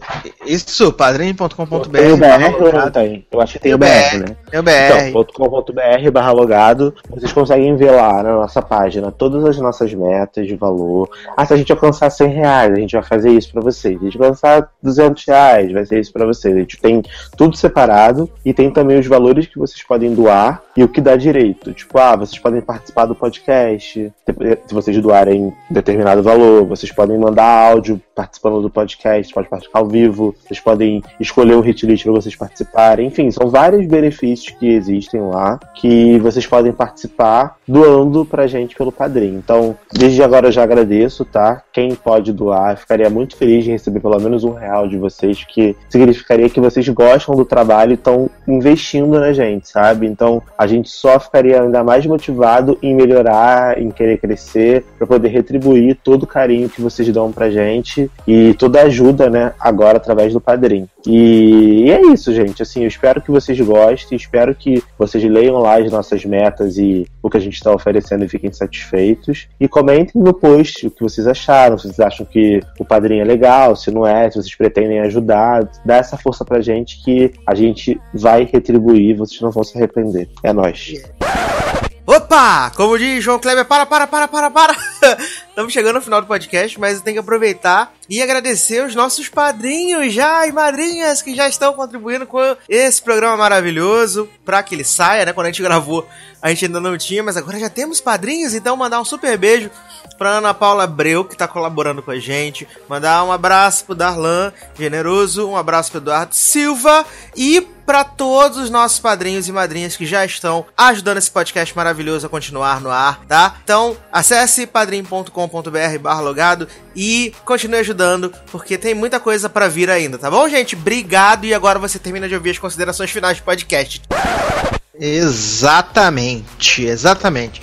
É, aproveitar aqui para mandar beijos e abraços para as pessoas que comentaram no nosso último podcast, que foi o Hitlist Rihanna. As pessoas adoraram o podcast, deram várias ideias legais de tema que a gente vai fazer aqui em breve. Mandar beijo para Márcio Zanon, para Léo Chaves, para Léo Oliveira, para Jeff Almeida, que também escreveu comentário lá, bacana pra caramba. Deb, né? Deb Rainha tá sempre por aqui. E ele esteve de volta, Lady Goiga voltou e comentou no podcast. Estávamos com saudade de Lady Goiga, né? Então, assim, um grande beijo e abraço. Sei que Darlan compartilha comigo esse momento. Com né? certeza, a Lady Goiga tá aqui, ó, no, no S2, no coração. Isso aí.